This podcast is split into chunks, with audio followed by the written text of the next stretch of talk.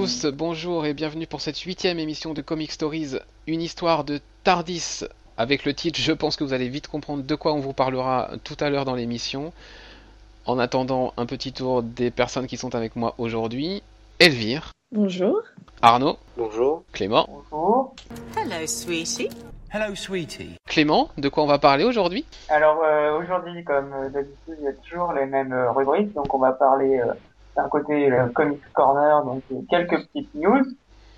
Euh, ensuite, un format tiers euh, concernant euh, euh, certaines news euh, cinéma et séries qui sont tombées là il y a quelques jours, ainsi qu'un focus cette fois cette semaine sur Agents of Shield, puis un coin des Padawan sur les 50 ans de, Do- de Doctor Who, et enfin en extra time, un retour sur la Paris Comic Expo 2013 euh, Arnaud et Mathieu ont participé, bande de chanceux.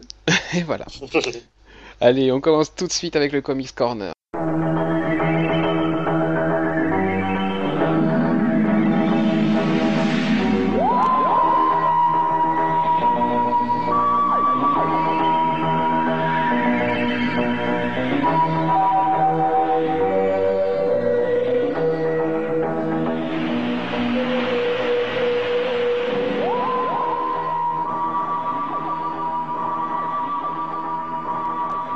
Comics Corner qu'on va attaquer avec euh, quelques news, quelques en fait, juste deux news, euh, on va pas trop se surcharger, on aura bien assez de choses à dire après avec le docteur. Euh, tout d'abord le Free Comic Book Day 2014, on en parle déjà et pourtant c'est que le premier samedi du mois de mai, là le 3 ou 4 mai, je sais plus exactement, donc euh, 2014, Marvel a déjà fait ses annonces et donc leur Free Comic Book Day sera centré autour des Gardiens de la Galaxie. Voilà, donc avec une, une histoire... euh, C'est pas étonnant. Ouais, avec le film, on n'est pas, on n'est pas étonné, mais du coup, voilà, on- le, le cadre est posé. Gardien de la Galaxie pour le Free Comic Book Day, avec l'introduction dans l'équipe de deux nouveaux personnages. Euh, Venom. voilà, euh, dont Venom, c'est ça. Ils ont filmé quoi? Quand on a vu ça sur, enfin moi quand j'ai vu ça sur, quand j'ai vu l'illustration, euh, j'ai, what the fuck? Mais bon. Venom, quoi? Bon, ça peut être sympa, on verra, on verra la suite. Et du coup, Marvel ne sortira donc pas un comic, mais deux Free Comic Book Day. Le deuxième destiné à la- au public plus jeune, qui mettra en scène le raton laveur le plus classe de l'univers, Rocket Raccoon. J'adore, c'est- je sais pas pourquoi ça me fait triper de savoir qu'un qu'un raton laveur est un et dans les gardiens, je trouve l'idée fabuleuse. Voilà, c'est un, personnage- c'est un personnage en plus euh, vraiment génial. Quoi. Enfin, moi j'adore ce Ah ouais personnage. J'ai Euh, hâte de le voir euh, ce que ça va donner en dans le a- film, carrément. Voilà, on a le côté tout mignon du raton laveur euh, Ouais. qui, est, qui est Et dessiné de fait, manière très cutie et en fait c'est voilà, il est un peu barge. Ouais, ouais, ouais, ouais, J'ai oui. jamais lu les comics, mais Mais ouais, il est complètement déjanté. Donc c'est Ah, très, très bien. mal. On continue les news avec le festival d'Angoulême. Donc festival d'Angoulême qui aura lieu euh, dans, dans quelques semaines hein, maintenant, finalement, dans pas si longtemps que ça, hein, euh, fin janvier ou début février, fin janvier il me semble. Euh, où euh, sont remis des prix qui s'appellent les Fauves donc euh, d'Angoulême. Et la sélection officielle a été dévoilée et on retrouve comme chaque année hein, on retrouve des comics. Euh, sauf que cette année quand même la sélection est enfin les comics qui font partie de la sélection c'est quand même du lourd puisque dans la sélection officielle donc qui va qui vont concourir pour le Fauve d'or on retrouve Saga le tome 1 sorti chez Urban Comics donc euh, par Brian Kevogan et Fiona Staples. Et on retrouve aussi Hawkeye Ah ouais donc Hawkeye, le volume 1, My Life as a Weapon, donc par euh, Matt Fraction et David Ara. Euh, donc ils sont tous les deux dans la sélection officielle euh, pour le Fauve d'Or, donc, euh, donc pas mal. Bon, il y a beaucoup de titres, hein, et comme chaque année, il y a des comics un peu pour donner bonne conscience, et au final, voilà, peu de comics récompensés, ou voire pas du tout. Donc euh, on verra cette année, mais en tout cas, Saga euh, et Hawkeye, euh, surtout Saga, je pense, vraiment des chances.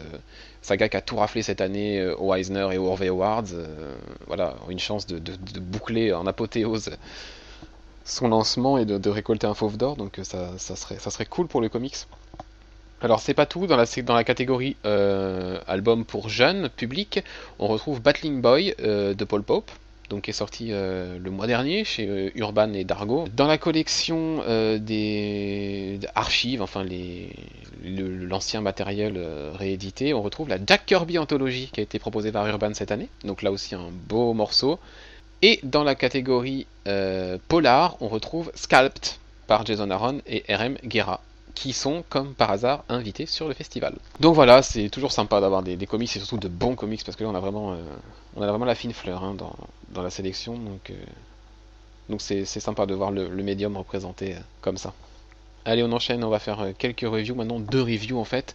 la première, c'est le tant attendu Justice League Saga numéro 1 qui est sorti chez Urban Comics. Arnaud, tu l'as lu, je crois? Oui, ouais. je Il y a quoi déjà euh, comme titre dans celui-là? Eh ben justement, on va te le dire.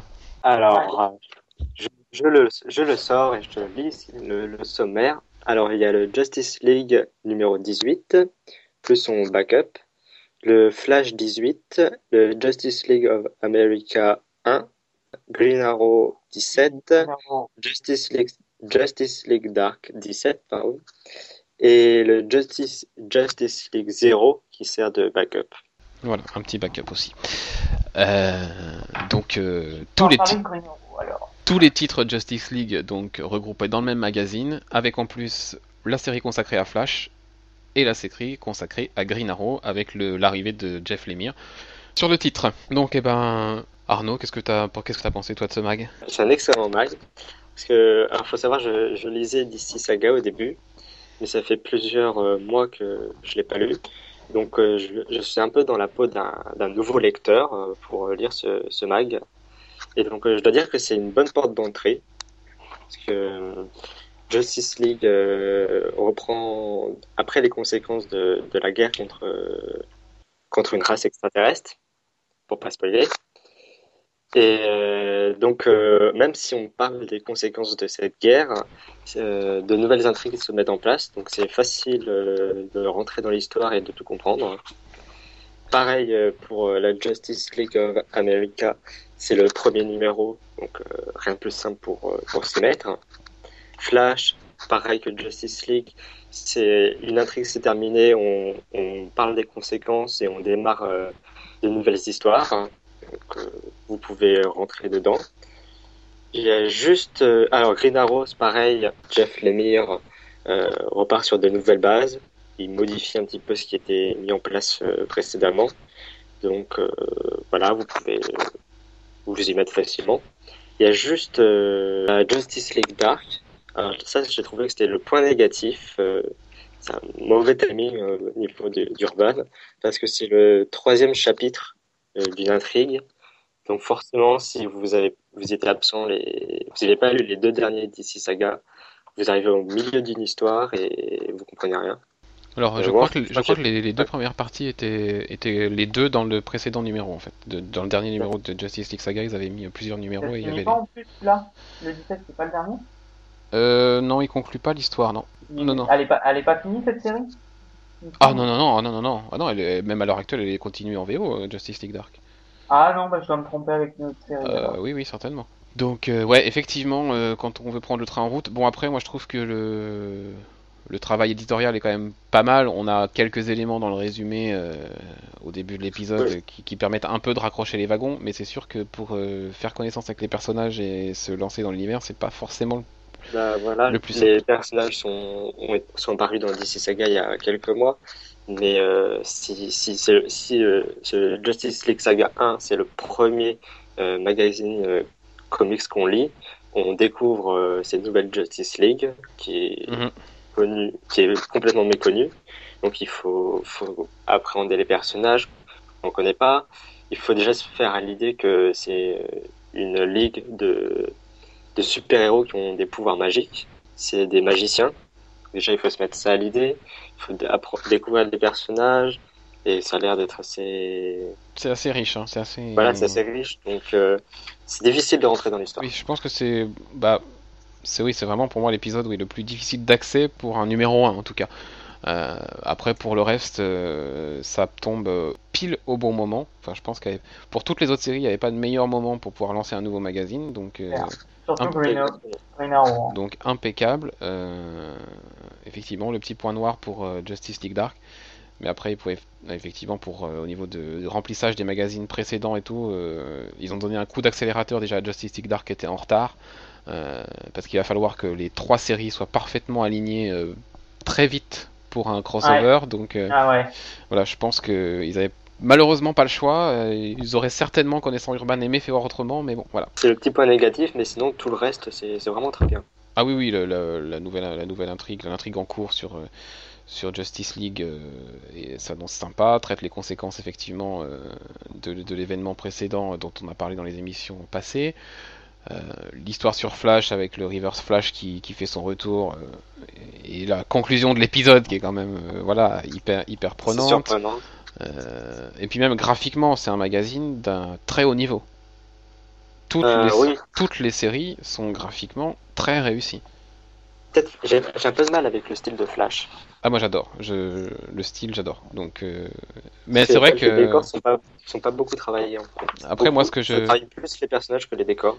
ouais et puis la mise en scène, le découpage des pages, enfin vraiment il y a un boulot qui est fait qui est monstrueux. De toute façon, et- Flash, c'est la grosse déception pour moi, donc euh, je vais en dire beaucoup de mal. Eh oui à cause aussi de la fameuse page, euh, c'est la 46 c'est ça? Ah oui, bah c'est toi qui. Donc voilà, vous- je voulais jouer au jeu des 7 erreurs sur, euh, sur la page 46, euh, je, crois- je crois que c'est 46, hein, du, du magazine qui est, ouais, qui, qui est- voilà. 46. Donc euh, si, si quelqu'un trouve, trouve la petite erreur, euh, qui, qui n'hésite pas à nous, à nous le, à nous le dire sur, euh, sur Ouais, Twitter. Facebook ou etc. Euh, moi c'est la première chose que j'ai vue. C'est un tout petit détail, mais c'est la première chose que j'ai vue. Donc voilà. C'est un petit détail, Voilà. mais c'est chaud.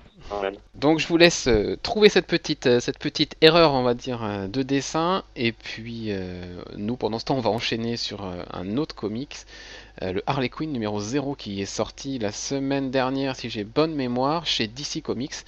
Euh, pourquoi je vous parle d'Harley Quinn numéro 0 Bah déjà parce qu'Harley Quinn, c'est quand même un personnage qui a la classe. Il n'y a pas d'autre chose, il n'y a pas d'autre mot. J'aime beaucoup ce personnage. Et nouvelle série qui va être consacrée euh, à l'associé du Joker, on peut dire, euh, à la, la comparse du Joker, et, et qui s'ouvre avec un, un numéro 0 en fait complètement délirant, où en fait Ah Harley, ouais où qu'en fait dessiné par euh, je- 17 ré- dessinateurs différents en fait, euh, qui font chacun qui font chacun une page Ah ouais. ou, ou certains ont droit à deux pages, et en fait Harley Quinn fait le casting en fait, elle choisit son, le dessinateur qui va dessiner euh, sa série régulière à partir de, Euh, du numéro 1. vraiment- Donc tu as tous les, tous, tous les dessinateurs qui passent les uns après les autres. Alors euh, c'est pas n'importe qui, hein, c'est vraiment de, de- grosses pointures. Ah, Donc le scénario c'est Amanda Connor et Jimmy Palmiotti. Et alors au dessin, Art Balthazar, Becky Cloonan, Darwin Cook, Tony Daniel, Sam Keys, Bruce Timm, Jim Lee, Stéphane Rowe, Trad Moore, Charlie Adlar, Chad Hardin, Adam Hughes, Dave Johnson, Dan Panosian, Jeremy Roberts, Walter Simonson. Voilà pour ceux qui sont crédités sur la couverture en tout cas parce qu'il y en a d'autres. hein. Euh, donc on a quand même de, grands grands noms qui passent et, euh, et Harley Quinn fait ses commentaires en fait sur, euh, sur le style euh, le style des dessinateurs, fait même des euh, ah, petites piques. elle parle directement aux, illustrateurs en fait. Elle casse le quatrième mur à, ce niveau-là, donc un peu comme on peut trouver chez Deadpool. Elle imagine comment ça se passerait si elle avait une série comics à son nom, qu'est-ce qui pourrait la dessiner, etc. Et là elle part dans des tripes où elle passe en revue tous les dessinateurs et ce qui est bien, c'est que sur chaque page, le nom du dessinateur, ou au moins son prénom, est mentionné. Donc du coup, on n'a pas besoin de, se dire, mince, c'est qui, de chercher... parce qu'on connaît pas non plus tous les styles par cœur, les dessinateurs. Donc du coup, c'est bien de, citer le nom, ou au moins le prénom, de, sur chaque euh, page. Et, euh, et des petites piques, euh, voilà, genre, il y a une scène qui est de, célèbre de Batman qui est reprise pour la page de Jim Lee où des- il y a des sacs, des gros sacs qui tombent sur, la tête de Batman et Harley Quinn dit que dans les sacs en fait c'est les, les royalties, enfin le salaire de, de Jim Lee qui est à l'intérieur et que vu le poids que ça pèse, il risque d'être assommé un bon moment. Donc voilà, plein de, petits, plein de petites blagues comme ça, euh, super sympa. Et Batman sur cette page qui dit quand même I'm Batman, énorme. Donc voilà, plein de petites blagues très savoureuses. euh, Enfin, c'est un, un numéro que, que je vous recommande. Après, je sais pas ce que vaudra la série, mais en tout cas, cette introduction est vraiment, vraiment sympa. Donc voilà pour ce Comics Corner avec juste deux news et deux reviews. Donc pour cette semaine, on va passer immédiatement en format cestière.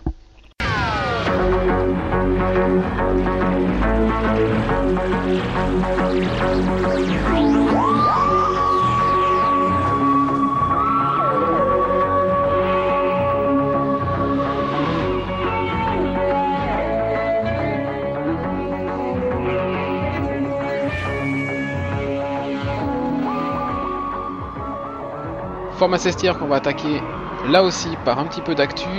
Clément, Euh, Il y a eu de la... Enfin, si on peut dire ça, de la concernant le casting d'Avengers, Age of Ultron, euh, même si finalement c'est pas vraiment euh, de la nouveauté vu que euh, la nouvelle tournait depuis euh, pas mal de temps sur internet. Donc euh, Elizabeth Olsen et Aaron Taylor Johnson ont été officiellement confirmés dans le casting d'Avengers. Donc euh, Aaron Taylor Johnson incarnera Vic Argent. Voilà. Si Et, et-. Elisabeth Olsen, Sa sœur, j'ai un trou de mémoire, Scarlet, Scarlet Witch. Scarlet Witch. Voilà. Et donc, euh, et pour l'anecdote, euh, Aaron Taylor Johnson, joue, enfin joue, jouait, je sais pas si on aura un troisième, mais euh, en tout cas incarné Kick-Ass.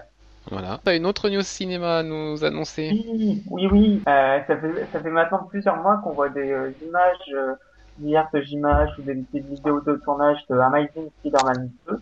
Donc on se demandait quand même euh, quand est-ce qu'allait avoir lieu, euh, quand est-ce qu'allait être diffusé le premier trailer, étant donné que le film est quand même pour pas très longtemps euh, courant cet été, si je me trompe pas. Ouais. Donc le premier, le premier trailer a été annoncé pour le 5 décembre.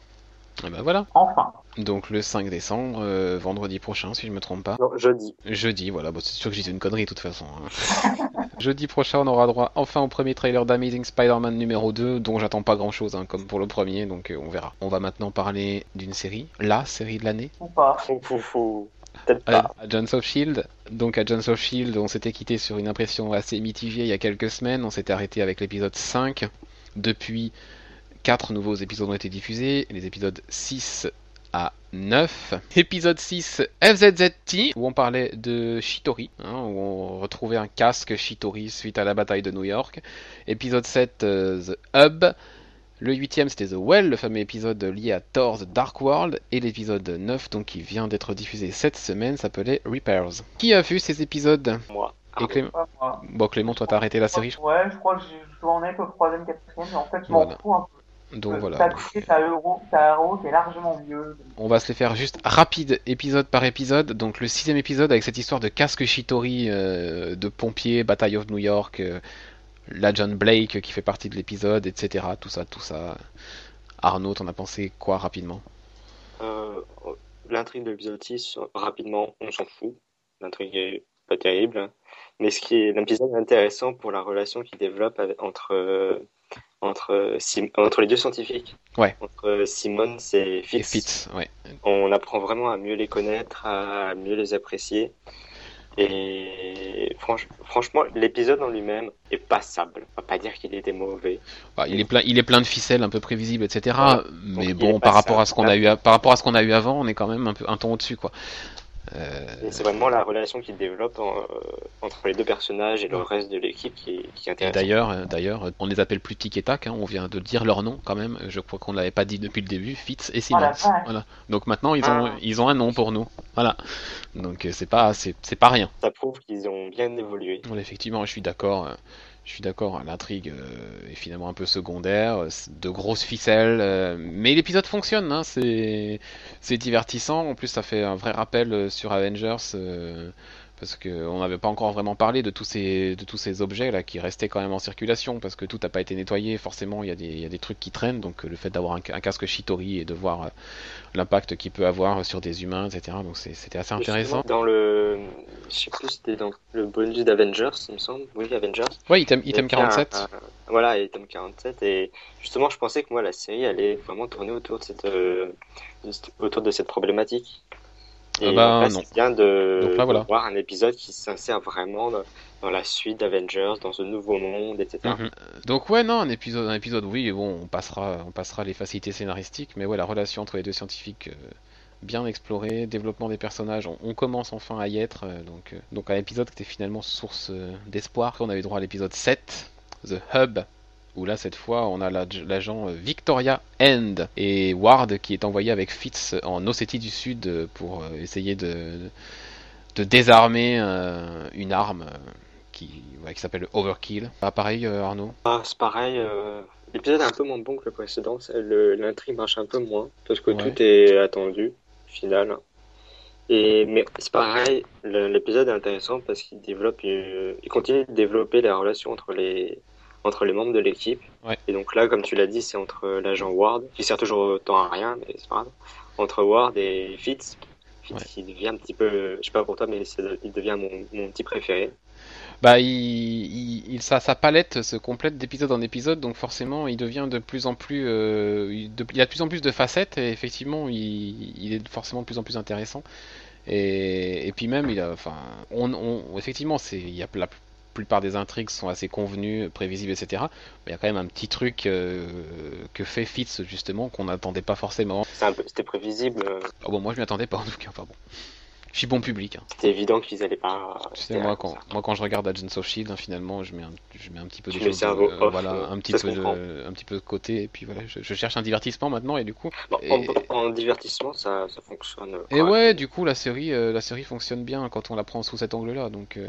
Et puis l'épisode 8, The Well, traite des conséquences de Thor The Dark World, avec une arme asgardienne qui se retrouve euh, entre les mains d'humains et qui, qui, qui fait des dégâts quand même. Là, forcément, on pouvait pas passer à côté vu la fin du film. C'était évident. Donc, euh, l'épisode est bon. Je sais pas ce que t'en as pensé. Oui, Moi, l'épisode est vraiment bon. Voilà, pour une fois, on peut le dire, l'épisode est bon. Euh, Après, on commence aussi, on continue à développer les personnages. Ça, c'est, ce développement-là, il aurait dû faire dès les premiers épisodes. C'est oui, dommage ils qu'ils attendent si tard. c'est ça qui manquait en fait.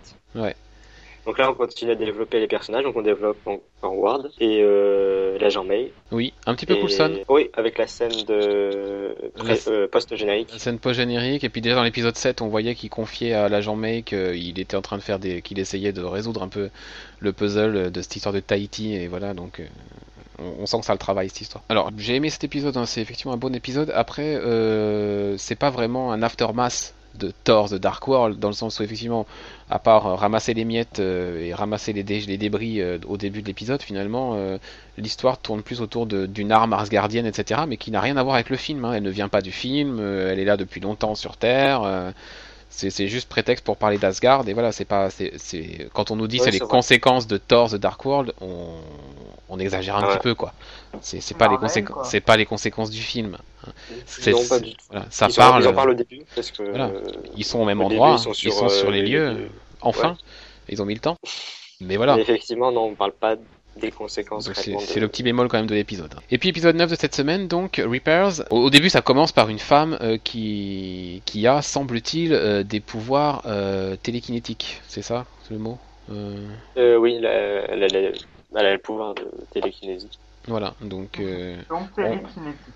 tout, tout, tout donne, tout donne l'impression que cette femme a ces pouvoirs-là. On s'apercevra au final que pas forcément. Et là, on part dans des trucs de dimension, de machin. Voilà, Oh, pour un épisode que j'ai trouvé sympa. Il va pas, il a pas réinventé la poudre, hein, c'est clair. Non, c'est sûr. Euh, mais bon, voilà, c'était un épisode un peu gentil, un peu en dessous du 8 effectivement, mais c'est- gentil quoi, c'est gentillé. Bah voilà, t'as Ouais. résumé le truc, c'est gentil. On peut pas en dire grand chose d'autre. Euh, ce qui est à noter, c'est que le fait que NCIS ne soit pas diffusé cette semaine, ça a permis à la série de remonter un peu en audience. Enfin, ça, ils avaient déjà progressé avec l'épisode 8 qui avait fait un petit peu plus d'audience que le 7.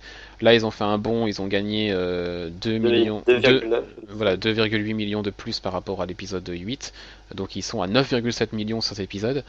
Euh, mais bon, faut pas, faut pas se mentir, hein, c'est parce que NCIS n'était pas diffusé. On verra bien que la semaine prochaine ça va rebaisser. Peut-être pas aussi bas que les épisodes 6, 7 et compagnie. euh, Peut-être euh, quand même continuer sur une marge de progression, mais Par contre, ce qui, ce qui manque maintenant, ils ont, ils ont, ils développent les personnages, ça c'est très bien. Maintenant, ce qu'il faudrait ajouter, c'est, euh, c'est un fil rouge. C'est ce qui manque vraiment là. Alors il va arriver, il va arriver puisqu'on peut, on peut en parler. hein. Il y a le- la, la mi-saison sera conclue par un épisode double qui va marquer la, la- la pause de mi-saison où on va retrouver euh, Mike Peterson, le, le- le personnage qu'on avait vu dans le tout premier épisode avec son centipède sur le bras. Là. D'accord. Donc du coup, euh, on va Coulson voilà déclare la guerre à l'organisation qui est derrière tout ça et, et on va revenir un petit peu sur l'intrigue euh, du pilote, euh, voir un peu les suites de tout ça. Donc là, peut-être qu'un vrai fil rouge va s'enclencher euh, pour la suite de la saison? On peut, on peut, on peut s'attendre à Ça.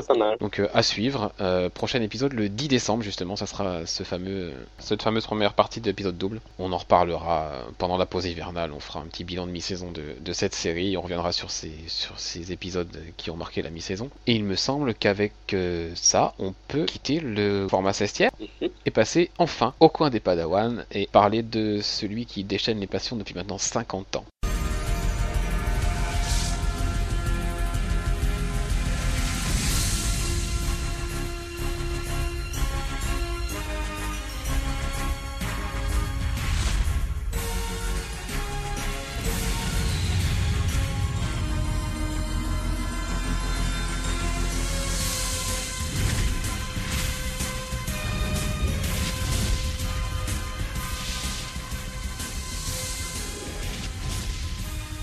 Évidemment, on ne pouvait pas passer à côté des 50 ans du Docteur, donc on lui a choisi de lui consacrer notre coin des Padawan cette semaine. Vous verrez que ça a un rapport avec les comics, mais avant toute chose, ce qui semble important, Elvire, c'est de nous présenter le Docteur. Oui, euh, que dire rapidement sur le Docteur Il y en a tellement à dire.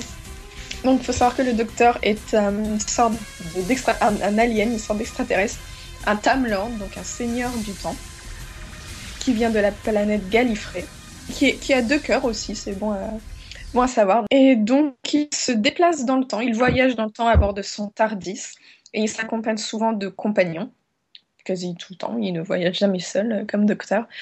Et donc voilà, et donc depuis 50 ans, on suit ses aventures, ses différents voyages dans le temps, ses différentes régénérations, parce que c'est le, stratagème trouvé pour que la série dure depuis 50 ans et souvent, un acteur ne dure jamais 50 ans dans, un seul rôle. Ou alors, il a commencé très très jeune et il a décidé de faire que ça de sa vie. Et donc, oui, on le suit euh, au gré de ses voyages dans le temps, de ses régénérations et de ses différents compagnons. Donc le docteur se, réincarne effectivement. Donc la série a eu une petite interruption hein, euh, et elle est revenue de mémoire 2005. Oui, elle s'est interrompue en 89 et elle est revenue en 2005. Elle est revenue en 2005 avec euh, Christopher Eccleston dans le rôle du docteur. Et puis depuis, on a eu David Tennant, Matt Smith et bientôt Peter Capaldi. Oui.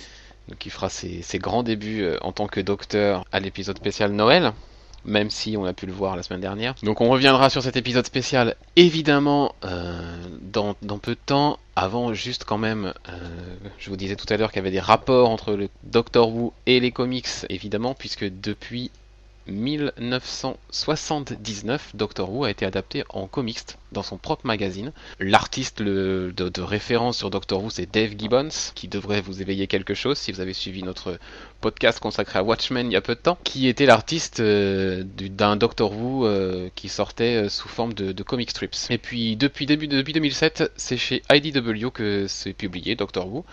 Donc euh, deux séries en parallèle, une série euh, qui suit les aventures donc du 10e et du 11e Docteur, donc David Tennant et Matt Smith, et une autre série euh, qui s'appelle Classics, qui reprend les aventures des, anciens Docteurs. Et là actuellement on est sur le troisième volume de, des comics Doctor Who, ça a commencé en octobre 2012, et puis ça a l'air de bien fonctionner, l'histoire est plutôt sympa. Et cette année quand même, il fallait fêter l'anniversaire aussi dans les comics. Donc une série spéciale est sortie en fait tous les mois.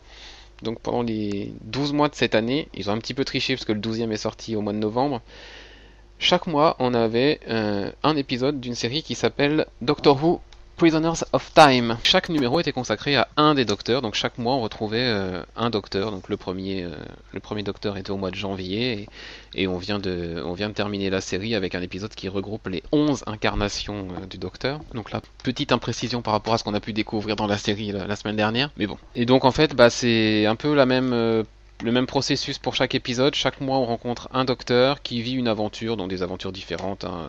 On va passer là-dessus. Et en fait, à la, fin de l'épisode, euh, le compagnon du docteur se fait enlever par, euh, un mystérieux personnage. Donc euh, ça dure comme ça pour le premier, le deuxième, troisième, quatrième, cinquième. Et on commence un peu à en avoir marre parce que ça suit toujours, toujours, toujours la même logique. Une aventure, et le compagnon qui est enlevé par quelqu'un qu'on ne connaît pas, on ne sait pas qui c'est, on ne sait pas d'où il vient, on n'apprend rien sur ce personnage avant très loin dans la série.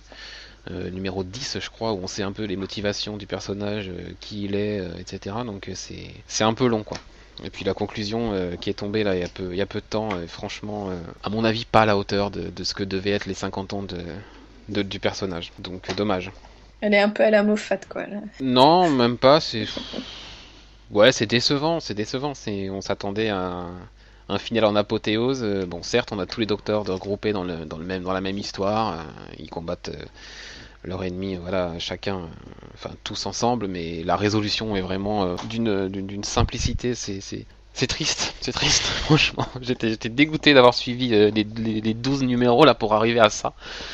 Bref, on va s'attarder un petit peu maintenant sur. Euh, euh, juste avant, tant qu'on reste dans ce qu'il y a à lire et pas dans ce qu'il y a à regarder, euh, pour ceux qui sont pas très comics, il y a des romans aussi, Doctor Who. J'en ai acheté un quand je suis allée aux États-Unis. Je suis tombée dessus dans une librairie. je l'ai pas encore lu, mais donc je peux pas en dire beaucoup. Mais sachez que pour ceux qui sont moyennement comics, il y a aussi des romans Doctor Who qui reprennent. euh, la couverture de celui que j'ai, euh, c'est euh, Matt Smith, Amy et Rory dessus. Donc je suppose que ça suit un petit peu quand même la série. Oui, oui, après, moi, j'ai lu, j'en ai lu un. Alors, je crois qu'il s'appelle Apollo 13. Et franchement, c'est vraiment dans le, dans l'esprit de la série. on retrouve, on retrouve vraiment tous les ingrédients qu'on aime dans le, dans la série télé. euh, la personnalité un peu folle du docteur. C'est, non, c'est franchement bien foutu. Donc, j'imagine que, évidemment, d'un roman à l'autre, c'est très variable, hein, euh, mais, c'est plutôt sympa. Euh, contrairement aux comics, voilà, en France, on peut les trouver, hein, les comics Doctor Who. Il y a, quelques tomes, il y en a une dizaine, je crois, maintenant, qui sont sortis. Donc, l'éditeur, c'est French Eyes. Donc, j'ai eu le malheur de lire le premier, qui s'appelle Agent Provocateur. Faut fuir, faut fuir. Euh, ouais, je crois qu'Arnaud, tu l'as feuilleté ou ou tu as commencé je aussi. J'ai lu euh, Provocateur. J'ai pas lu les autres, mais celui-là, il faut, faut le fuir, faut pas le lire. Alors, déjà, les dessins, c'est pas beau. Ils sont affreux. Hein, il faut quand même dire ce qu'il y. Euh, D'ailleurs, niveau, niveau graphique, euh, Doctor Who a jamais été vraiment bien servi. hein. Il y a, y a vraiment, euh, à part la série en cours là, qui est plutôt sympa graphiquement, qui est plutôt bien faite, euh, la plupart c'est quand même pas de- du grand grand art quoi.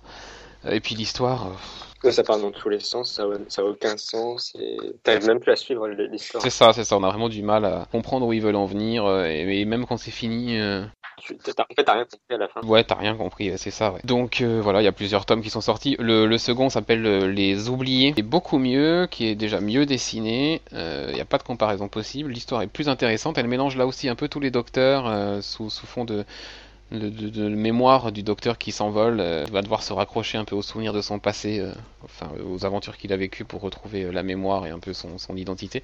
C'est plus intéressant, c'est mieux ficelé. Donc euh, voilà, c'est vraiment variable d'un volume à l'autre. Il faut vraiment, c'est un petit peu, c'est un petit peu la loterie quoi, les comics Doctor Who. Donc le tome coûte 14,50€ hein, pour la version française. Donc pour ceux qui trouveraient ça un petit peu cher, et je les comprendrais.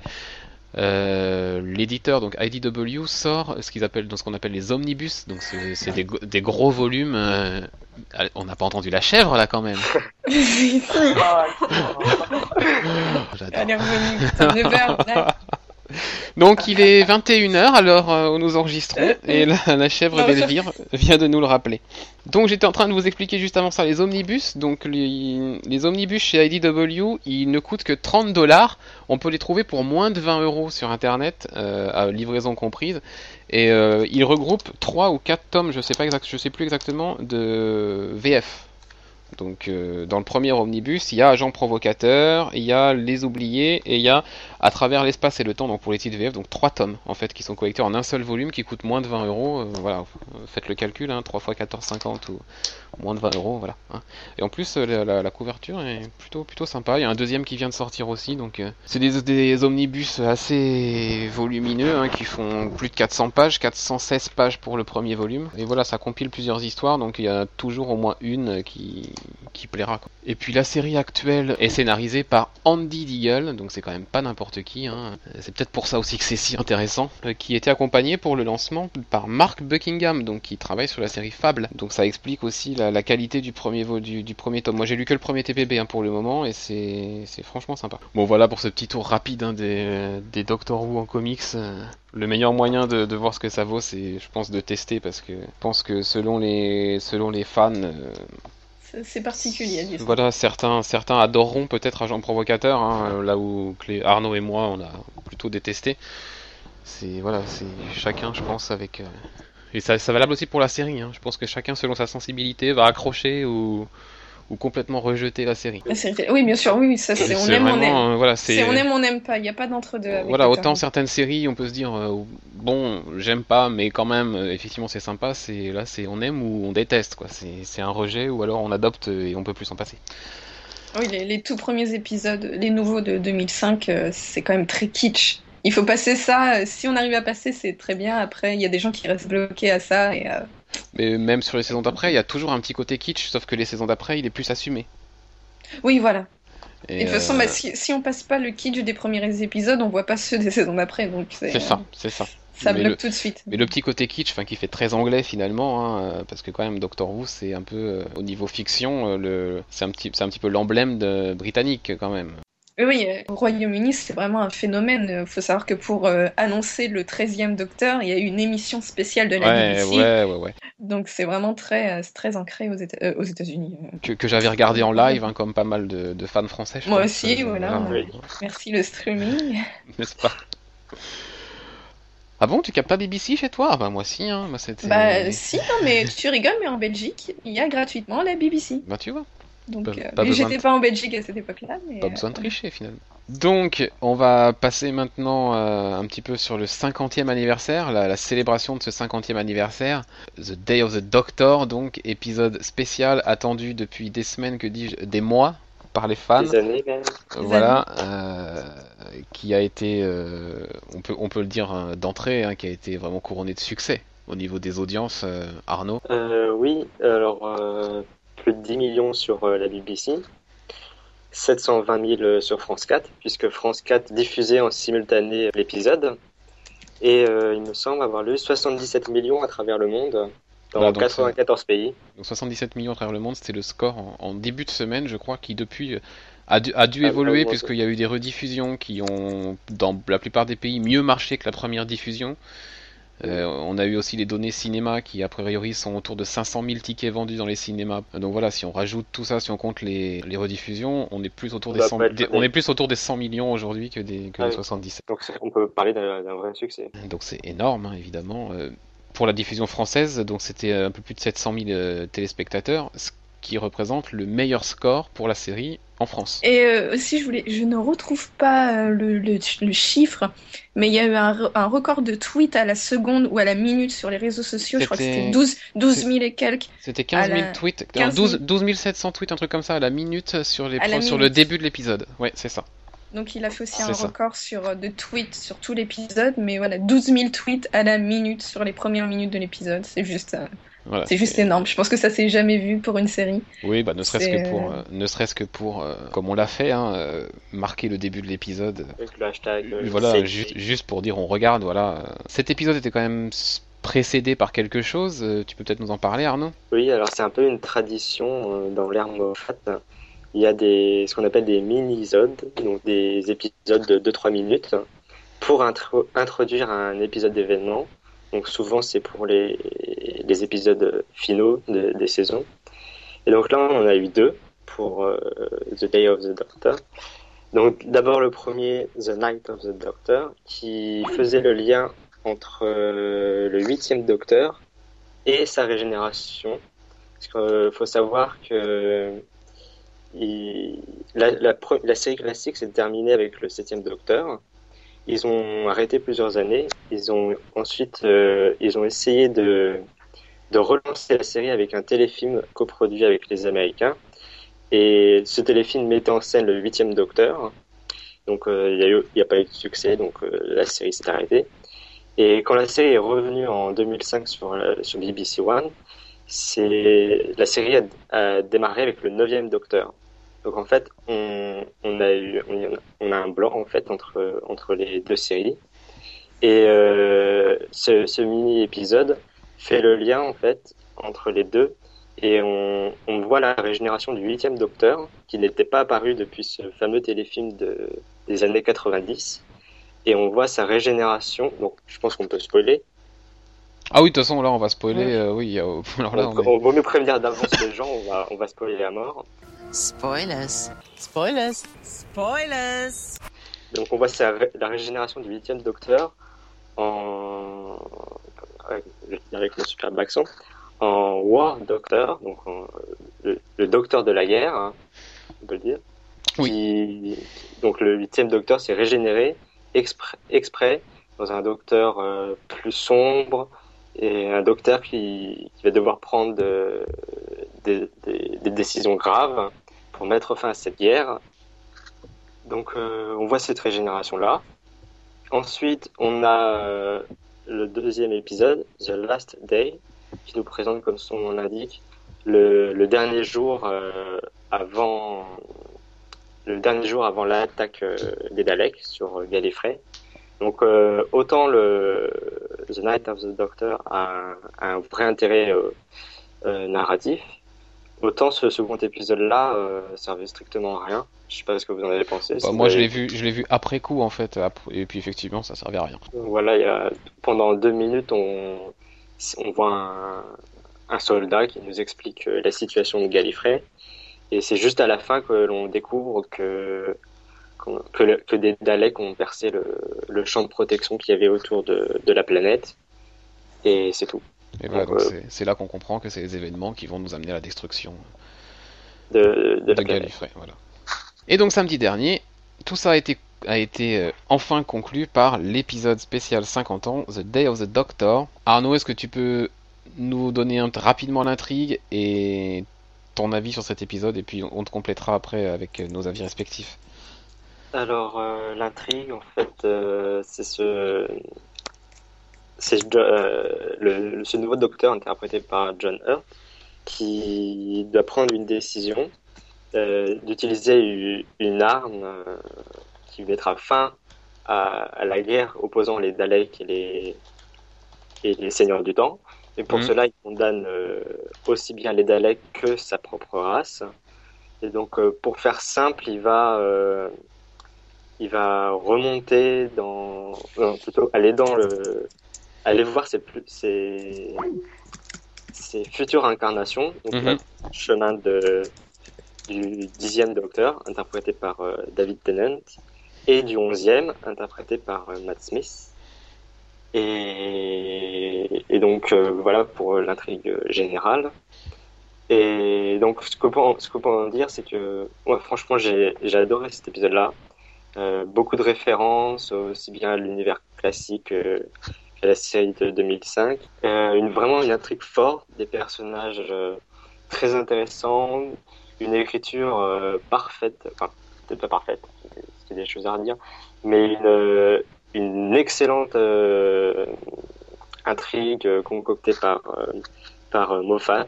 Ça faisait longtemps qu'il ne nous avait pas écrit un aussi bon script et ça fait chaud au cœur de le, de le retrouver comme ça. Donc oui, un excellent épisode, un excellent épisode et, et un bon moyen de, fêter les, les 50 ans de, Doctor Who. Ouais, disons que on avait, euh, on avait quand même une petite appréhension.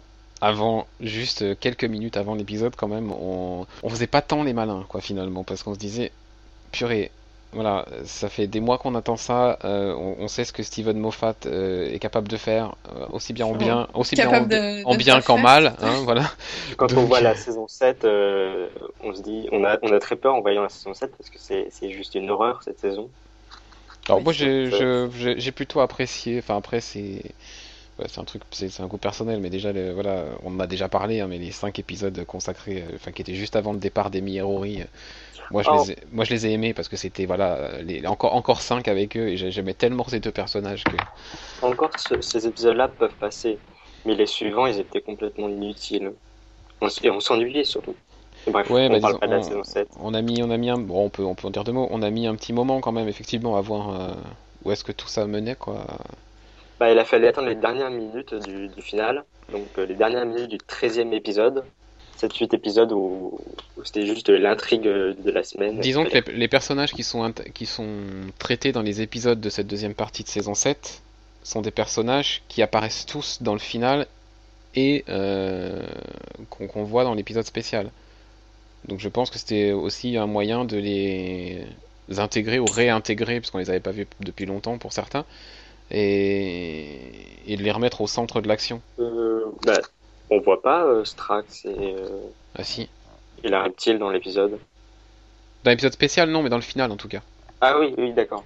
Donc du coup, je pense que ces épisodes avant, le, étaient vraiment faits pour amener le final et, et réintroduire les, épi- les, les personnages euh, qu'on avait pu oublier et leur redonner un rôle euh, important auprès du Docteur pour que ce final fonctionne mieux finalement. Parce que sans ça, Oui, mais il y avait rien qui nous y menait pendant, pendant les épisodes de la saison 7. T'avais juste euh, l'intrigue de la semaine, des intrigues extrêmement ennuyeuses, il faut le dire. Et c'est tout. Les autres personnages, ils intervenaient quasiment jamais. Euh, Clara, euh, on la voyait mourir tout, tout- pratiquement à chaque épisode, et on savait pas pourquoi. On doit attendre la fin de l'épisode Mhm. final pour le découvrir. Donc c'était assez malmené, on va dire. bon bref, de toute façon, on va pas refaire la saison. hein. Euh, Elvire, tu as vu l'épisode spécial toi aussi Bah moi je, reviens de loin avec cette saison parce que en fait je me suis arrêtée à l'épisode 7, donc euh, juste un ou deux épisodes après que Rory et Mi soient partis. Parce que bah, je ne me remets toujours pas de leur départ. Mais en même temps, j'ai mis, euh, mis quatre saisons à me remettre du départ de Rose. Donc, donc je ne supporte pas Clara. Je ne la supporte pas. Je ne l'aime pas. Donc, j'ai pas aimé son intervention dans. Euh, parce qu'à un moment dans, dans, dans l'épisode, juste quand, quand, ils allaient appuyer sur ce bouton, parce que tout, l'épisode en fait est tourné sur est-ce qu'on doit euh, sacrifier euh, Gallifrey pour euh, sauver l'univers ou euh, est-ce qu est qu est que le docteur a, a, fait le bon choix Mm. euh, à l'époque? Et donc à un moment ils allaient appuyer sur le bouton en se disant oui il y avait un moment très très grave et très intense que, que j'ai vraiment adoré où il, se dis, où, où il s'est dit euh, la dernière fois que tu, que tu as fait ça que, que, que tu as détruit Gallifrey tu étais tout seul mais là on est trois. Et ils allaient appuyer et là Clara est arrivée avec ses putains de larmes et elle, elle m'a tellement saoulée. Elle, ça m'a saoulée. Mais après il y a eu un, il y a eu quand même un très très bonne un très, la fin est vraiment très très bonne. On voit tous les docteurs euh, tous les 12 et là on voit Peter Capaldi, qui fait non euh, no all the 13 tous les 13 donc euh, non non il y a eu vraiment des, des, des moments très Alors très là, très ce, bons ce moment-là, c'est un moment de grâce dans l'épisode, quoi. C'est Ah, la cerise sur la cerise sur le gâteau, la surprise. Euh, pour pour tout raconter, euh, cet épisode était diffusé pendant le week-end de la PCE, donc je l'ai vu avec Arnaud et Manon. Et c'est vrai qu'au moment où Capaldi est apparu, il y a eu On a bondi. euh, ouais, enfin les, les trois les trois en même temps, quoi. C'était vraiment le truc. euh, Oh my god, quoi. Il, il est là. No, sir. All 13! Personne s'y attendait, ça. même si on savait qu'il allait être le- la prochaine incarnation. Personne euh, ne savait qu'il allait apparaître dans l'épisode. Même si on pouvait peut-être s'en douter, c'était vraiment la surprise de le voir apparaître à ce moment-là et qu'il nous sorte de non, très... magique. Ah ouais ouais. Et, euh, et d'ailleurs cette euh, cette apparition, euh, est-ce qu'elle t'a suscité les mêmes interrogations qu'à nous, Elvire, à savoir euh, finalement, euh, mais alors euh, c'est le combien? Est-ce que c'est vraiment le 13e? Est-ce que c'est le 12e? Bah, moi, il me semblait que c'était le 12e. Bah, enfin, euh, que c'était comme une horloge, donc 12 docteurs. Mais euh, ça m'a perturbé, en fait, ce, ce, ce, ce 13e. Bah, dans la mythologie à l'origine, Docteur a droit à 12 régénérations, donc 13 incarnations. Oui, c'est vrai, vu avec le premier, donc ça fait 13. Mais Et donc euh, cette, euh, cette, euh, cet épisode en fait réintroduit John Hurt, donc qui joue le rôle du War Doctor, en tant que, en tant que vrai docteur finalement, et, et rajoute une place. Donc du coup Peter Capaldi devient le 13e, donc le dernier.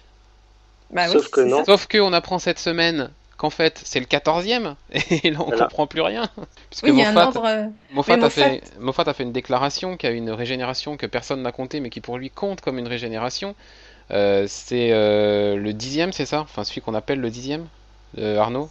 David C'est- en Tennant? fait, c'est à la, David oui, à la fin de la saison 4. euh, alors, euh, dans les saisons précédentes, en fait, le docteur se fait couper une main à la fin. Pendant les, voilà, c'est dans l'épisode de Noël, de Noël de la saison 2, le premier de David Tennant. Il se fait couper une main et il garde sa main dans une boîte dans le Tardis. Et en fait, euh, quand il, euh, il est sur le point de se régénérer dans les derniers épisodes de la saison 4, et en fait, il évacue l'énergie euh, régénératrice dans la, dans la boîte où se trouve la main. Et dans le tout dernier épisode, Donna touche la boîte et en fait, elle la, la main se régénère et un autre docteur apparaît en fait. En fait, la, la main se régénère et euh, donne naissance à un autre docteur. En fait, c'est un docteur mi-seigneur du temps et mi-humain, puisque Donna euh, a activé la régénération en, en le touchant et donc elle a donné une part de, de son ADN. Donc il est mi-seigneur du temps, mi-humain. Et en fait, le Moffat le compte comme une régénération. Donc du coup, si on fait, si on fait le bilan, avant cet épisode, 14. avant cet épisode des 50 ans, on avait Eccleston en 9e Docteur, Tennant en 10e, dixième. Matt Smith en 11e et Peter Capaldi en 12e. Mais Mhm. maintenant, suite à, ce- à cet épisode et aux révélations qui ont été faites cette semaine, on se retrouve donc avec euh, John John Hurt en 9e, Eccleston en 10e, Tennant en 11e, un Tennant 12, Beast. le, voilà, Tennant Beast, donc la fameuse main, etc., en 12, Matt Smith en 13e Docteur, et donc Peter Capaldi sera le Capaldi. 14e docteur. Voilà, mais c'est euh, oui. Comment en une semaine euh, remettre Moi, complètement je je savais pas euh, pour la génération de la main tout ça, mais quand il a dit 13, oui, il- déjà Et- ça m'a intrigué parce qu'il voilà, est censé pour moi- être 12, il y a 11 et je dis mais il y en a il y en a entre deux, il en manque un. Et en fait, j'ai passé la fin de soirée à, à embêter Arnaud et Manon en leur disant Mais il a dit son nom, il a dit Sortin, c'est son nom, il sera pas le 12e, il sera le 13e. Et c'est le 13e. Et Mais on nous l'a présenté comme 12. Euh, ouais, mais euh, obligatoirement après l'épisode spécial, il devient Sortin, il devient pas 12. Bon, après, ce qui m'embête un petit peu, c'est que finalement il est 14, et là c'est un peu bancal du coup, mais bon. Mais de toute façon, Moffat, si on revient à l'épisode, il, il a remis, bah, ça fait déjà plusieurs, euh, plusieurs fois, mais il remet en cause le principe des voyages dans le temps. Et, et le principe de, on ne peut pas, euh, comment dire, Se revenir en endroit. arrière et euh, se retrouver au même endroit au même moment. On peut pas, euh, comment dire, euh, euh, modifier le passé par un Euh, Disons épisode. de... que, enfin, disons que les, les paradoxes temporels, euh, il remet tout en on cause. en, a, on en a un paquet de paradoxes temporels effectivement, et Là, il, il choisit, mais comme il fait, comme j'ai pu lire, euh, il choisit un Deus ex machina qui est là et le moment, the moment, Mm. euh, qui, qui, qui donne une solution comme ça. Et donc là, qui était Ross Tyler, je n'ai pas compris son rôle, pourquoi elle est venue comme ça. Et c'est surtout de, de la voir à 50 cm de Tennant et qu'il n'y ait pas de réunion. J'étais là, mais non, mon, mon cœur de petite fan, elle était là, mais il y avait Rose et il y avait ouais, Ben. ouais, et ben en moi j'ai trouvé ça très bien. Non, juste un- il aurait dû avoir un petit clin d'œil, il n'y a pas eu, et j'étais là, non. Tristesse dans mon âme, tristesse dans mon âme, parce que quand même le, le départ entre euh, la séparation du, de Rose et du docteur, ça, ça a brisé une partie de mon âme. Toute petite Oui, partie, il a mais une quand même une quand même. conclusion. Elle a quand même une conclusion, puisqu'elle finit euh, sa vie avec euh, le, Oui, mais c'est pas le le vrai. docteur humain. Oui, mais là, ça, va- ça va vraiment. Moi, je, je pense qu'il a pris une bonne décision de pas ramener la vraie Ra- Rose Tyler et d'en faire juste une, euh, Oui, c'est bien, un hologramme. bien. C'est très bien. Hologramme. Mm, mm. Non, j'aurais vu une petite, un petit truc, tu vois, pas, pas une réunion genre C'est sûr que ça fait mal dans la scène où tu as les trois docteurs de- avec, avec l'hologramme dans la même pièce et que tu as Tennant et Rose qui sont face à face, mais lui il peut pas la voir. Ah oui, Forcément, tu, tu, tu penses à tu penses à leurs aventures et tout, donc t'as un petit tu penses à la scène, tu penses à la scène sur la plage et tu, et tu pleures intérieurement. Après, ça aurait peut-être été redondant, puisqu'on a quand même eu droit à l'au revoir euh, dans l'épisode précédent. On a vu droit à l'au revoir avec, euh, mince, j'ai oublié son nom. Ah, River. Voilà, on a, eu, River. on a eu en finale de la saison précédente, au final de la saison euh, 7, l'au revoir entre le Docteur et River. Euh, J'aurais pas eu envie de me retaper un au revoir avec Rose, quoi. Non, non, c'est juste un petit truc. C'est vrai que c'est bien qu'il ne l'ait pas fait, mais euh, c'est mon petit cœur de fangirl qui a, Ah, bah ça, qui a révélé ça. Bah, De toute façon, notre petit cœur de fan est quand même euh, malmené hein, pendant tout l'épisode. Hein. Enfin, c'est les montagnes russes, quoi. Oui, Euh, oui. Des, des blagues, des blagues absolument exceptionnelles. Le fez. Le Voilà, le fez. Euh, quand ils se retrouvent à se dire les mêmes phrases euh, bah, dans la forêt, là, les trois, là, Mhm. c'est voilà, vraiment génial. Et puis effectivement, quelques moments euh, de déchirement, parce que forcément, euh, on peut pas s'empêcher à penser à Rose. euh. Non, puis, puis on a, on a compris la- toute la complexité en, en montrant Matt Smith qui, qui oubliait les événements de Gallifrey et David Tennant qui, lui, était dans le regret des événements. On a vu toutes les facettes du Docteur et on voit que même si c'est qu'un seul, euh, euh, chaque qu'un docteur seul a sa... voilà. personnage, il y a une ont- propre personnalité au Docteur. Bah, on le savait déjà, mais là c'est encore plus. Mais là, c'est euh, vraiment éclatant. Ils ont une personnalité différente. C'est une façon de gérer ça différemment. Enfin, de gérer cet acte d'avoir quand même causé la destruction de Gallifrey de manière personnelle. Et du coup, c'est ouais, c'est intéressant. Mais sinon, niveau, niveau timing, c'est c'est pas, il n'y a pas de logique parce que si, si on part de la logique, il l'aurait jamais fait. Puisque avant de le faire, avant de, de- d'exploser entre guillemets Gallifrey, ça, ça se serait passé. Donc Gallifrey n'aurait jamais été. Il y a une logique euh, du temps. Ah, ben il faut avoir. Comme un... il le dit, c'est un timey-wimey. Bobelli. thing. c'est- Oui, Oui. je sais plus la fin. Et voilà, c'est le temps, c'est pas quelque chose de linéaire. Il explique dans un épisode, euh, je sais plus quelle saison, il explique que le temps c'est pas quelque chose de linéaire, c'est comme une, c'est plus comme une euh, pelote de laine où tous les fils s'entrecroisent, etc. C'est pas quelque chose de linéaire et que tu peux, donc tu peux y aller, revenir. Les choses, peuvent- le, le, le- les actions peuvent être produites, mais tu peux aussi retourner dans le passé pour essayer de les changer. C'est, c'est, c'est, oui, c'est la métaphore de la pelote de laine, et Oui. c'est exactement ça. Non, mais c'est la magie du. euh, Après, Et aussi, chose, chose importante, euh, maintenant le docteur a un but à la fin. C'est vraiment. C'est ce que j'attendais aussi, parce que Et- non, mais c'est bi- c'est bien mignon de le voir tra- travailler, de voir voyager, mais, euh, mais que- Il- comme, comme dans la vie, je n'aime pas voyager sans but, je n'aime pas marcher sans savoir où je vais. Donc là, là on, on sait où on va aller. Et, euh, Mais disons que le mais- docteur le savait depuis le début, sauf que là, il en est conscient. Parce qu'il le Oui. savait que son but, intérieurement, il sentait que, enfin, il sentait qu'il avait un but et il- là, il est conscient de quel est ce but. Maintenant, il l'accepte. on accepte que- ça nous promet des choses euh, très intéressantes pour l'épisode de Noël. Et à mon avis, encore plus pour le run avec Peter Capaldi dans le Docteur. Euh, Mais je, je l'imagine. euh, Parce que quand on l'a vu dans la, dans, dans- furtivement, là, avec tous les, tous les 13, je sais Ça pas dure- dire que combien, ça dure ça- une ça- seconde. Une ça dure seconde. une seconde, mais c'est une seconde telle, il est tellement intense dans son regard, et ça sera pas un docteur avec. Ça, il y aura une coupure totale avec le, Bah, oui, le oui, oui. côté fou de Matt Smith et, le côté temps- sobre et dur euh, de Capaldi. En même Donc, temps, ça- suite à cet épisode 50e anniversaire, où on, où- et aux révélations qui ont été faites cette semaine par Moffat, on apprend que c'est le 14e, donc c'est le premier à dépasser la limite. C'est le premier docteur en dehors de la limite euh, théorique des 13 docteurs.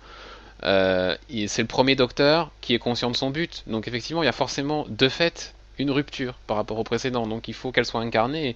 Et, et c'est là qu'effectivement le, le- le choix de l'acteur est... C'est là qu'on comprend pourquoi un docteur plus vieux, un docteur plus mature et plus dur aussi, parce qu'on a eu que des docteurs sympathiques, en... bah, ceux qu'on a connus euh, depuis Eccleston, sympathiques, mais là, il y aura peut-être une sympathie, mais euh, avant tout, ça sera un docteur euh, voilà, très très très différent. Et, euh, et tant mieux, tant mieux. Je pense que il faudrait aussi un compagnon très très très différent. Ça m'arrangerait. Parce que je ne supporte pas Clara, hein. je le redis, hein, si on n'avait pas compris. Mais Ouais, oui, d'ailleurs, il est fait. euh, bah, pour revenir à la fameuse série de comics là, qui marque le 50e anniversaire, euh, j'ai pas, enfin, j'ai pas, j'ai pas eu le temps de la relire. euh, Je l'avais lu, je l'ai lu très rapidement. Euh, mais il est fait à un moment mention d'un, compagnon homme, euh, notamment quand le méchant révèle un peu son identité, etc. Il, il parle de, enfin, je, j'ai pas très bien compris s'il parlait d'un compagnon docteur homme ou pas, mais pour moi, il n'y en a encore pas eu, donc peut-être que. Bah, on Ça a eu bien. Rory par, euh, C'est vrai, c'est vrai. on a eu Rory, Par mais- procuration. Par extension, voilà. C'était. extension. Et dans l'épisode où il était tout seul avec le docteur, justement, je, je trouvais l'alchimie géniale et Ouais. le duo parfait. Et donc, ce serait bien, euh, oui, un compagnon. À défaut d'avoir un docteur femme. Et ça Ouais. éviterait aussi le que qu'on ait un compagnon féminin qui tombe amoureux, Une Encore un- romance. Oh là etc. là. Voilà, ça éviterait ça et ce serait largement profitable à la série. Ou alors un docteur. Sauf s'il change d'orientation sexuelle en Voilà. cours avec, une, avec sa régénération. Et alors là, on est parti pour. Bref, on va- là, ça tient plus de la fanfiction, ce qu'on est en train de faire. Euh, en tout cas, ce qu'on- je pense que ce qu'on peut dire euh, de manière plutôt unanime, c'est que ce 50e anniversaire est réussi, déjà. Ça, Et c'est Oui, oui. Et que ça Bah, ouvre. pas tout, il y, a- y y eu des longueurs. Globalement, eu- globalement. Oui, oui. Voilà. Heureusement, heureusement qu'ils se sont pas arrêtés euh, où Clara euh, les fait changer d'avis euh, avec ses larmes. Heureusement qu'il y a une partie après. Bah oui, oui. Et, et la scène où on les voit tous ensemble, euh, où tous les docteurs. Là, c'est vraiment avec la musique derrière, c'est vraiment Mhm. prenant. ouais, c'est- Ah oui, oui. Donc globalement, un, un 50e anniversaire réussi. Et si on veut ouvrir un petit peu, un 50e anniversaire qui nous ouvre un champ des possibles pour la suite qui est quand même formidable. Qui a l'air énorme. J'ai, enfin, depuis que je suis le Docteur Who, j'ai rarement été autant enthousiasme pour ce- autant enthousiasmé pour ce qui allait venir. Parce Ah, que là- juste là, il y a une réelle- sur, euh, Ouais. Juste pour revenir sur l'épisode, on voit aussi le quatrième docteur à la fin. Ah, petit, ca- mais petit clin d'œil, ouais, super Petit sympa. clin d'œil, Super. euh, Ah Ah oui. bah, en même temps, Mais, après avoir vu son aussi- écharpe, après avoir voilà, vu son écharpe pendant tout euh. l'épisode, forcément, on... on est super content de le revoir, c'est clair. Mais je comprends pas pourquoi on appelle ça un caméo. Il joue pas son propre rôle. euh, il- C'est le rôle du docteur. non, mais je dis, je dis caméo, mais non, c'est moi Non, mais il n'y a pas que toi. c'est moi qui fais un abus- c'est un abus de langage, hein. Oui, c'est une apparition, euh, c'est une apparition. C'est une apparition. Mais donc oui, comme tu dis, En même temps, il joue pas son, il joue pas son rôle de docteur en même temps. Enfin, il... Oui, mais il joue pas son rôle d'humain. Bah, on sait pas ce qu'il fait maintenant. hein. Peut-être qu'il est vraiment gardien. Ok. J'ai pas regardé, mais ça se trouve. Imagine. Bref, Mais oui, comme tu euh, dis, donc voilà, en tout cas, voilà, ça, ça a suscité un, un vrai enthousiasme pour l'avenir. Là, il y a une vraie excitation pour ce qui va se passer à l'épisode de Noël et puis pour ce qui va se passer après en saison 8 et compagnie et la suite, quoi.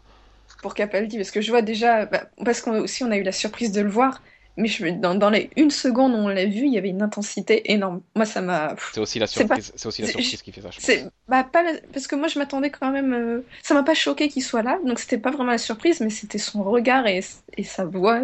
Oui, et puis en une phrase, Ah, voilà, je- il pose le cadre et voilà. Voilà, ouais, et on a vu Eccleston aussi très furtivement, mais Eccleston était aussi dans l'épisode. Oui, très, bah, c'était des Euh, images, ouais. c'était, c'était des, des, des, des recuts, enfin, c'était des images. euh, Oui, oui, oui, c'était des ah, recuts parce qu'ils dans, dans pas. certains épisodes, hein, ils ont chopé, ils ont chopé des images de son passage, tout simplement. Enfin, c'est pas, Oui, mais on n'a pas vu euh, des, des images d'Amy et Rory, par exemple. bah non. Bref, On, on les a pas vus.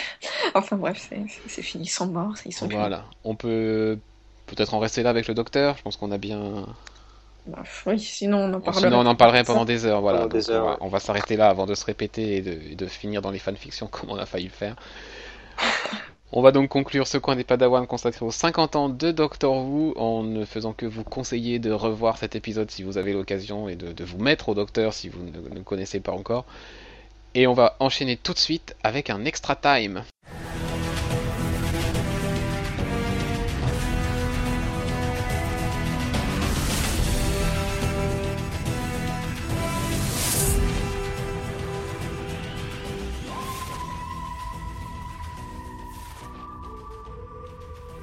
Extra time donc euh, cette semaine pour faire un petit retour sur la Paris Comics Expo euh, à laquelle nous avons assisté avec euh, Arnaud la semaine dernière donc 23 et 24 novembre. Vous entendrez prochainement notamment une interview avec Liber Mero qui sera disponible prochainement sur le site donc soit en audio dans les podcasts ou alors en vidéo directement sur les pages du site. On verra. On va surtout faire rapidement un bilan sur le festival, ce qu'on en a pensé et puis après on reviendra sur les annonces qui ont été faites par Parnini et Urban qui avaient chacun des conférences et qui en ont profité pour faire des annonces assez intéressantes sur 2000 pour euh, 2014. Arnaud, ce festival. Alors, Paris Comics Expo, première pour toi, tu n'étais pas allé à la première. Voilà. voilà. Donc, euh, bonne expérience pour euh, le premier festival. Euh, L'organisation, pas trop mal, on va dire. Ouais, plutôt, plutôt solide, ouais, ça va. Ça... Ce qui manquait, c'est le problème réellement de ce festival, c'est euh, c'est l'espace. Euh, c'est- il est trop petit. Euh, le hangar où se trouve euh, le festival est trop petit. Du coup, euh, les, les stands sont petits, sont serrés. Nous, on n'a pas beaucoup de place pour passer. Et en plus, quand il y a les, les queues pour les autographes, euh, ça, Ah bah ça bouche, sur, ça bouche euh, les allées, oui, oui, voilà. oui. Donc euh, il n'y a, pas de place, il faut qu'on fasse le tour, etc. Donc vraiment, le gros défaut de ce festival, Ouais, c'est la circulation. euh, voilà, c'est le, c'est le lieu. Ouais, voilà, bah, peut-être un, peut-être un hall plus grand pour les prochaines éditions. Bon, après, c'est que la deuxième, donc ils ont pas, non- ils ont pas non plus les yeux plus gros que le ventre. Ils commencent euh, tranquilles. Ils- L'importance du festival est plus grande que l'année dernière. Donc, Pour un nouveau festival à petit budget, c'est un bon festival. ah oui, oui, non, mais voilà, il tient bien sa place de festival comics euh, de référence, puisque quand on voit déjà le programme, on avait quand même une grosse douzaine de conférences. Toutes euh, avaient l'air intéressantes. On n'a pas pu assister à toutes, évidemment, parce que euh, si on passe le temps dans la salle de conférence, on rate plein de choses. Pas mal de conférences, des artistes invités quand même de prestige, une artiste allée qui était quand même bien remplie fi- finalement, pas mal de dessinateurs qui proposaient euh, des dédicaces, des commissions, euh, etc. On va s'attacher maintenant aux conférences, donc Panini et Urban principalement ont fait des annonces pour 2014. On va commencer avec Panini euh, qui a fait ses annonces au cours d'une conférence consacrée aux 50 ans des X-Men. Et donc en fin de, en fin de panel, on a eu euh, quelques questions du public et ça a été l'occasion d'avoir des infos sur le planning de 2014. La première annonce, c'était concernant le magazine Uncanny Avengers, donc qui pour moi c'était un peu l'arnaque hein, de, de ce, de ce relaunch, hein. j'ai eu l'occasion de s'en parler plusieurs fois. 4,50€ pour seulement 3 épisodes, donc peu de pages, euh, voilà. Euh, il sera amélioré, il aura enfin droit à partir du mois d'avril 2014 au format classique de 112 pages pour 4,80€. Euh, et donc, euh, A plus X, on savait que ça allait être viré du magazine. C'était pas une, nouvelle. Maintenant, on sait par contre qu'est-ce qui va remplacer A plus X, quelles seront les futures séries du magazine. Donc, on aura Mighty Avengers qui, fera ses débuts donc dans Uncanny Avengers, et on aura la série Inhuman qui commencera suite à Infinity, donc le prochain gros crossover euh, sur Marvel. Donc ça, c'est deux séries qui viendront à terme rejoindre euh, Uncanny Avengers et Avengers Arena dans ce magazine. Et puis concernant les mutants, concernant les magazines mutants, deux, deux autres infos sont tombées, Arnaud. Alors d'abord, euh, le crossover Battle of the Atom, qui sera complètement intégré euh, dans les pages d'X-Men au mois de mars et avril. Donc en principe, ce seront les numéros 9 et 10. Donc euh, c'est une excellente décision puisque ça permettra au lecteur d'avoir l'intégralité du crossover pour moins de 10 euros. Voilà, c'est cool ça, deux numéros à 4,80 pour avoir les 10 épisodes de Battle of the Atom. C'est vrai qu'effectivement, euh, on pouvait craindre que Panini euh, répartisse un peu toutes les séries concernées euh, dans tous les magazines et nous forcer un peu à l'achat, et finalement, non, beau geste. Bonne décision. Et ensuite, l'autre nouvelle, c'est que les, magazines consacrés aux mutants, donc aux X-Men, verront leur sommaire évoluer pour intégrer euh, des titres euh, qui des titres qui apparaîtront à partir du mois de février dans le All New Marvel Now. On aura les séries Amazing X-Men et X-Force qui seront intégrées au magazine X-Men, alors que le, le magazine X-Men Universe accueillera All New X-Factor. Voilà, donc euh, les séries qui arriveront en février en- aux États-Unis, donc quelques mois après chez nous, euh, dans les magazines X-Men et X-Men Universe, qui du coup euh, verront leur programme un peu bouger. Et puis quand même une annonce en librairie qui suscite pas mal d'envie, enfin en tout cas les réactions à la salle étaient plutôt enthousiastes, puisque trois nouvelles intégrales ont été annoncées. Donc les intégrales, c'est les séries qui reprennent, c'est la collection librairie qui reprend intégralement les publications année par année des grandes, des grandes séries Marvel. Évidemment, en 2014, on ne pouvait pas passer à côté. Intégrale Guardian of the Galaxy, l'année du film normal. Une autre intégrale qui a été annoncée, alors moi c'est celle qui euh, qui m'a le plus intéressé, c'est enfin une intégrale sur Daredevil. Et puis la troisième consacrée à Nick Fury. Voilà, intéressante. Enfin, trois séries euh, qui ont de l'intérêt et qui étaient euh, pour la plupart demandées depuis longtemps, longtemps par les lecteurs. Panini n'a pas été le seul à faire ses annonces, évidemment. La veille, Urban Comics avait fait les siennes pour 2014. 2014 qui sera marqué par les 75 ans de Batman. On en reparlera dès janvier chez nous. Avec alors la publication de No Man's Land, cette histoire plus qu'attendue puisqu'inédite en VF qui sera publiée en 6 tomes. Euh, qui sera précédée en mars par son prologue, donc Cataclysme. La collection Grant Morrison présente Batman bah, se terminera et on aura même droit à un neuvième tome, un tome 0, qui reprendra la toute première histoire de Grant Morrison sur Batman qui s'appelait Batman Gothic. Donc ça date des années 90 ça. Et puis Grant Morrison présente Batman s'arrêtant, on nous annonce une nouvelle collection euh, signature euh, consacrée à un autre auteur emblématique sur la chauve-souris. Pour le moment, il est encore tenu secret, donc euh, on devra attendre quelques, quelques semaines, quelques mois pour, euh, pour avoir l'annonce de cette nouvelle série. D'autres choses se passent en librairie, notamment du côté des Watchmen, Arnaud?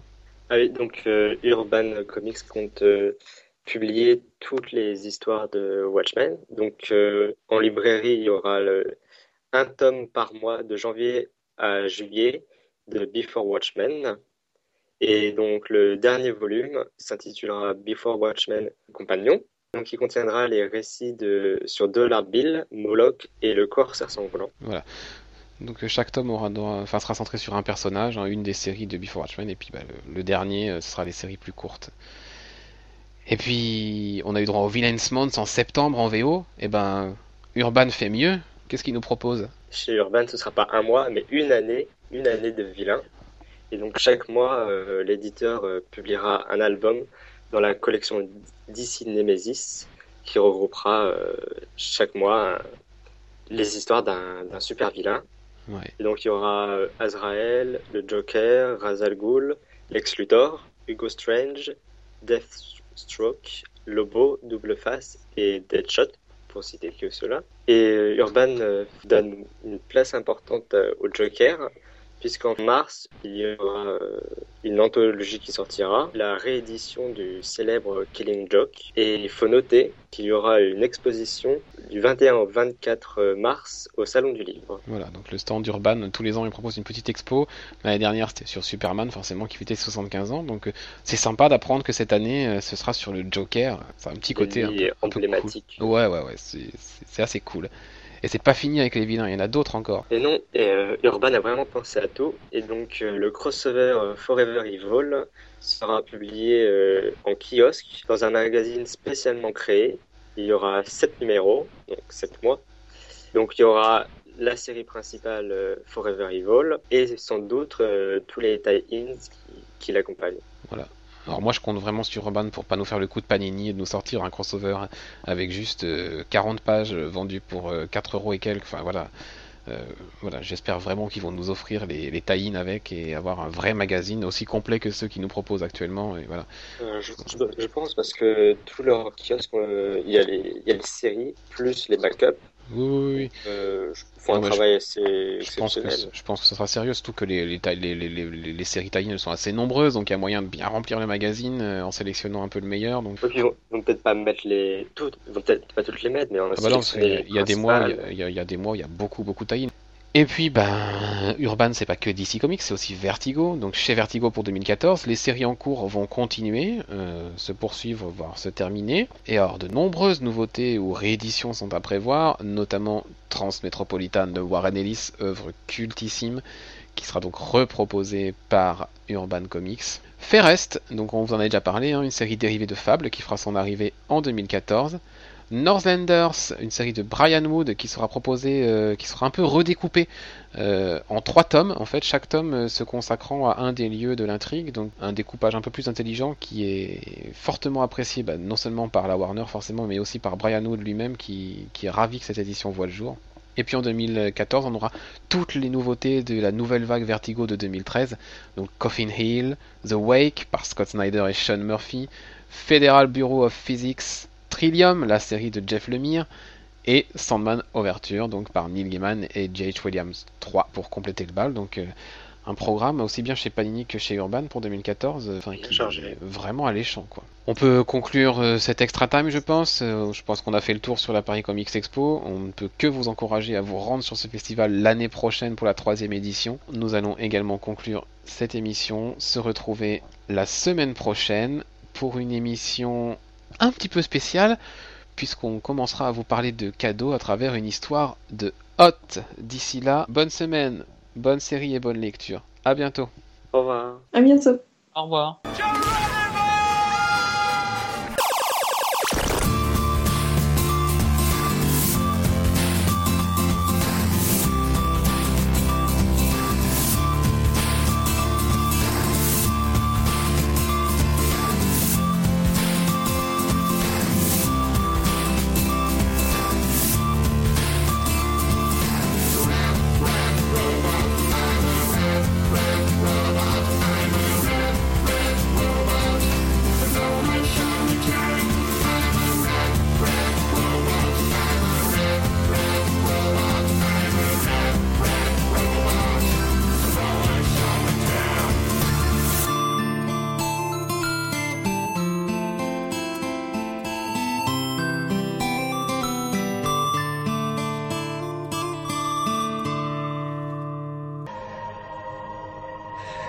I don't want to go.